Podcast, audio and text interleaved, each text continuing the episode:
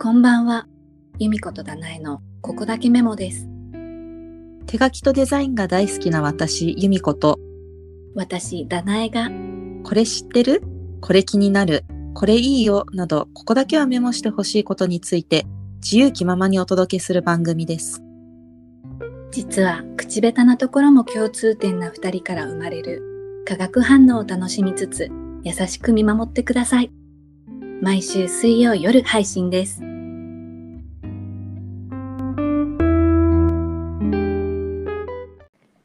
さて今日は海外の文房具事情についてお話ししたいと思います。えー私はなんかねたまにネットで海外の文房具とか海外のサイトをたまに見ることはあるんですけどなんか買うところまでやってことなくてなんか由美子さんってなんかそういうのやなんか買ったりとか詳しかったりします海外の文房具について。なんか私は、あの、海外のアーティストが使ってる文房具をチェックしたりとか、うん、あと、アメリカのアマゾンとかを常にパトロール して、なんかいい文房具ないかなって結構見てます。日本の文房具ももちろん、あの、紙質とか使い勝手がすごく計算されてていいんですけど、うんやっぱり海外の文房具の良さっていうのもあって、うん、あの、ちょいちょい海外でも買っちゃってますね。すごいえそれアメリカのアマゾンっていうのは日本語の日本のアマゾンとまた別のサイトまた別です。US Amazon、あの、amazon.com かなえーじで、ゃあもう今度完全に海外のサイトで、でも、ほとんどの商品を日本に届けてくれるんで、送料はかかっちゃうんですけど、日本で買うのより送料込みでも安かったりするんですよね。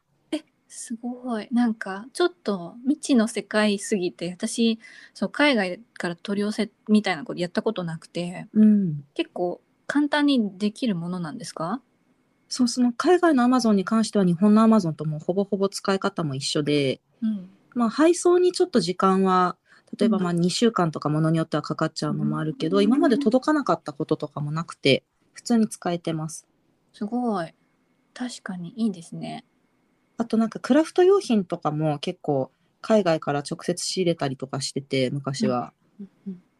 でそこも結構使ってましたねよく活用してましたえクラフトそういうクラフト紙って紙ですよねあの例えばそのなんだろうカードを作るためのスタンプとかあー道具とかなんかそう大いう大カットあなんちゃらそうみたいそうなあの大カットの型 あの型抜きみたいなそれの型を買ったりとか、なんか日本でも取り扱ってるお店あるんですけど、やっぱりちょっと割高だったり、なんかずっと品切れでなかなか入手できなかったりとかで、確か海に外で買っちゃう方が早くて、よく使ってます。へえなんかちょっとねちゃんと届くのかわかんなくて そうちょっとねそこだけが不安。そうちょっと不安でまだ使ったことないんですけど今度トライしてみようと思います、うん、ぜひぜひ。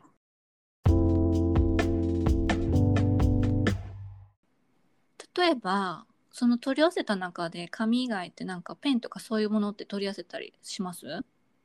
そう、ちょっと前に、うんあの、海外の Amazon からうんペンを取り寄せたんですけど、うんなんかちょっとおすすめのがあって、おクレヨラっていうはいはアいメリカの子供向けのペンメーカーから出てるスーパーティップスウォッシャブルマーカーズ100本セットっていうのを買ったんですね。待って待って100本そう100本 で100本もペンいるみたいな話になると思うんですけ ど、まあでも手書きの方はね結構それぐらい必要だよねって、うんあの共感してくださる方多いと思うんですけど、確かに必要ではあるでもなんか100本セットって言われると はっってびっくってするけど確かにあれば全然使いますみたいなそうそうそうそう。でなんかね色がどれも絶妙で うん100本あるんだけど、捨て色がね一切ないの使えない色が。そんなことあるのだって色鉛筆だとさたまにあるじゃんこれはちょっとみたいな あそうそうそうそうそう。なんだけどあの濃淡もあるし例えばグレーだけでも、まあ、56, 本56種類入ってたりとかすごいなんかそういうね絶妙なカラーがあったりとかうんうんで結構使えるんですよ。だから子供用だけど全然大人も使えるみたいな感じで。確かになんか日本でもたまに見かけるじゃないですかなんかクレヨラってうんうん私、が見たところではなんだハムリーズっていうおもちゃ屋さん売ってますね。売ってますよね結構何種類かあそこ「はあ」っていつもそこで子供がおもちゃ欲しがってるみたいにずっとねしばらくそのペンコーナーからね離れない わかるなんか私だけ買うわけにはいかないよなって思っていつも素通りするけど本当はすごく立ち寄って買いたいと思ってる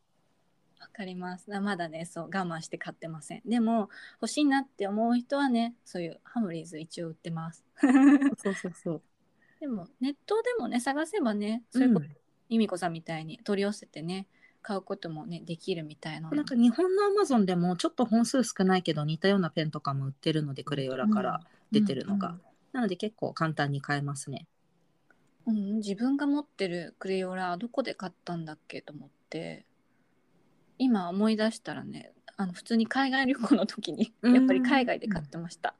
なのでその日本のおもちゃ屋さんで見見た時はおおと思いましたちょっと感動しますよね、うん、感動した。あみたいな。多分その時感動して、ストーリー、あの、インスタグラムのね、ストーリーズに上げた人 たち。見て、見て、ここに売ってるよみたいな。 シェア。なんか海外のペンってうん、うん、日本のピンクと色味というかトーンが違う気がして、うん。なんか淡い色もあるんだけどビビット系のカラーバリエーションが日本より豊富だと思うんですよね。うん、うん。なのでそれでやっぱり海外の文房具もいいなって思ってちょこちょこ買っっちゃってます。か。確かに。色味の違いね。確かにそうかもしれない。なんかそうネット そのサイトで見て買わないでいるか実際に使用感は私は何も 参考になるようなこと何も今回お伝えすることできないんですがでも、えーちょっと人の話聞くとねやっぱちょっと欲しくなっちゃうよね、うん買いたくなるかも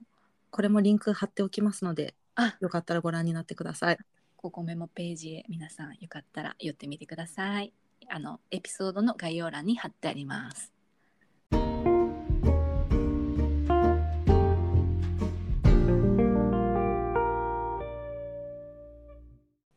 あとなんかペン以外とかってなんかありますなんかおすすめのものとかもう私自分でグリーティングカードとかを作る関係で封筒もものすごく好きなんですけど、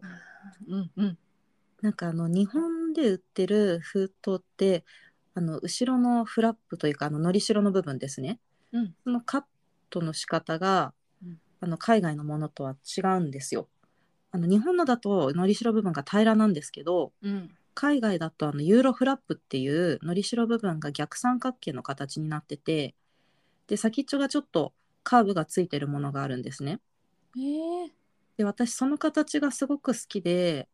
でもなんか日本ってその型で基本的にはあのあんまり封筒作ってないらしくって、うんうんオーダーメイドなら作れるっていうところ見つけたんですけどなんか最初注文数が1,000枚とか3,000枚とかでえさすがに1つの色で3,000枚とかいらないなって思ってうん諦めててどうしようかなって考えててで海外のアメリカのサイトとか見たらうんあのすごい50色とか70色展開でいろんなサイズでそのユーロフラップの封筒を売ってるところが結構たくさんあったのでそこからそれ以来買うようにしてます。えすごいなんかそのユーロフラップっていうね今言葉だとどんな形かイメージしにくいのでこれも皆さんここメモですねですなんね。かね検索したりあとはリンク画像とかあります、うんありますあります。あじゃあそれも貼っときましょ買っておきます。うどんどん誘導 するねもう言別に葉あの私たちのアフィリエイトじゃないですけどね全そう然そうアフィリエイトじゃないしただ私たちのその語彙力の問題で伝えきれない部分はぜひあの画像で見てくださいっていう風 に多分そういうシステムになるのかな今後もそうですねまあはい。まあそこでなんか皆さんもね、聞いてる皆さんもなんか推しの文房具とか言えてなかったね文房具 推しの文房具とか何ここのサイトも良かったよとかねここ海外だけじゃなくても国内でもなんかねそういうおすすめとかあればぜひね教えてほしいですよね。教えてほしいですまだまぜだひ多分知らない文房具とか世の中にたくさんあると思うのでそうぜひ聞かせてくださいうん、聞きたいです。教えてくださいね。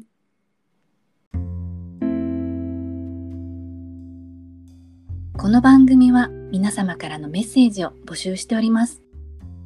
ご感想や私たち2人にこれいいよ、これをメモしてほしいと思う題材などがありましたら、ぜひぜひお聞かせください。お便りは、ポッドキャストの概要欄にあるリンクをタップして、簡単にお送りいただけますので、あなたのメッセージもお待ちしております。また番組のインスタグラムもやっております。アットマーク KOKOMEMO.YD もしくはここだけメモで検索してぜひフォローしてください。それでは皆さん最後まで聞いてくださりありがとうございました。また水曜日の夜にお会いしましょう。お相手は由美子と占いでした。